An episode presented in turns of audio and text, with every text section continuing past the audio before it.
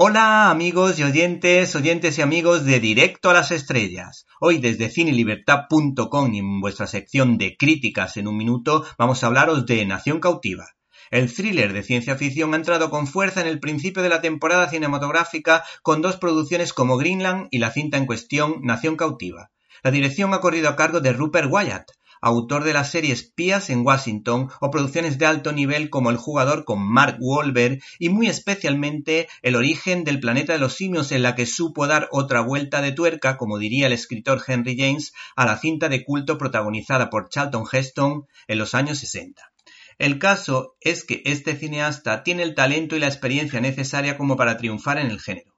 Por las circunstancias excepcionales de estos últimos meses, no sabemos el recorrido de esta producción por las salas de cine, pero a pesar de las influencias literarias y cinéfilas de este largometraje, hay que decir que está muy bien construida, ofreciéndonos un arranque magníficamente pensado que dosifica la intriga, manteniendo el suspense hasta el último fotograma.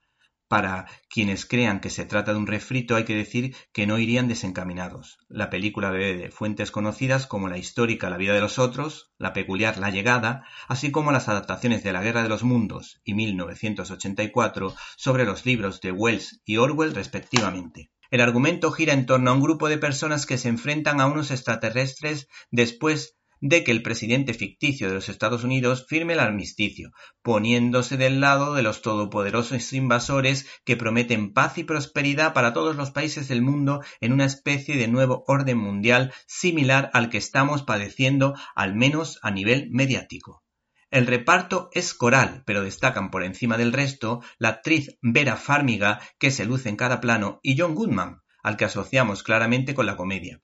En esta muy notable cinta muestra su versatilidad y hace un cambio de registro brutal, ofreciéndonos un personaje ambiguo que llega a dar miedo sin levantar una sola ceja. En España tenemos un caso similar cuando Alfredo Landa dejó a un lado el género que le hizo saltar a la fama para convertirse en el protagonista del crack de Garci.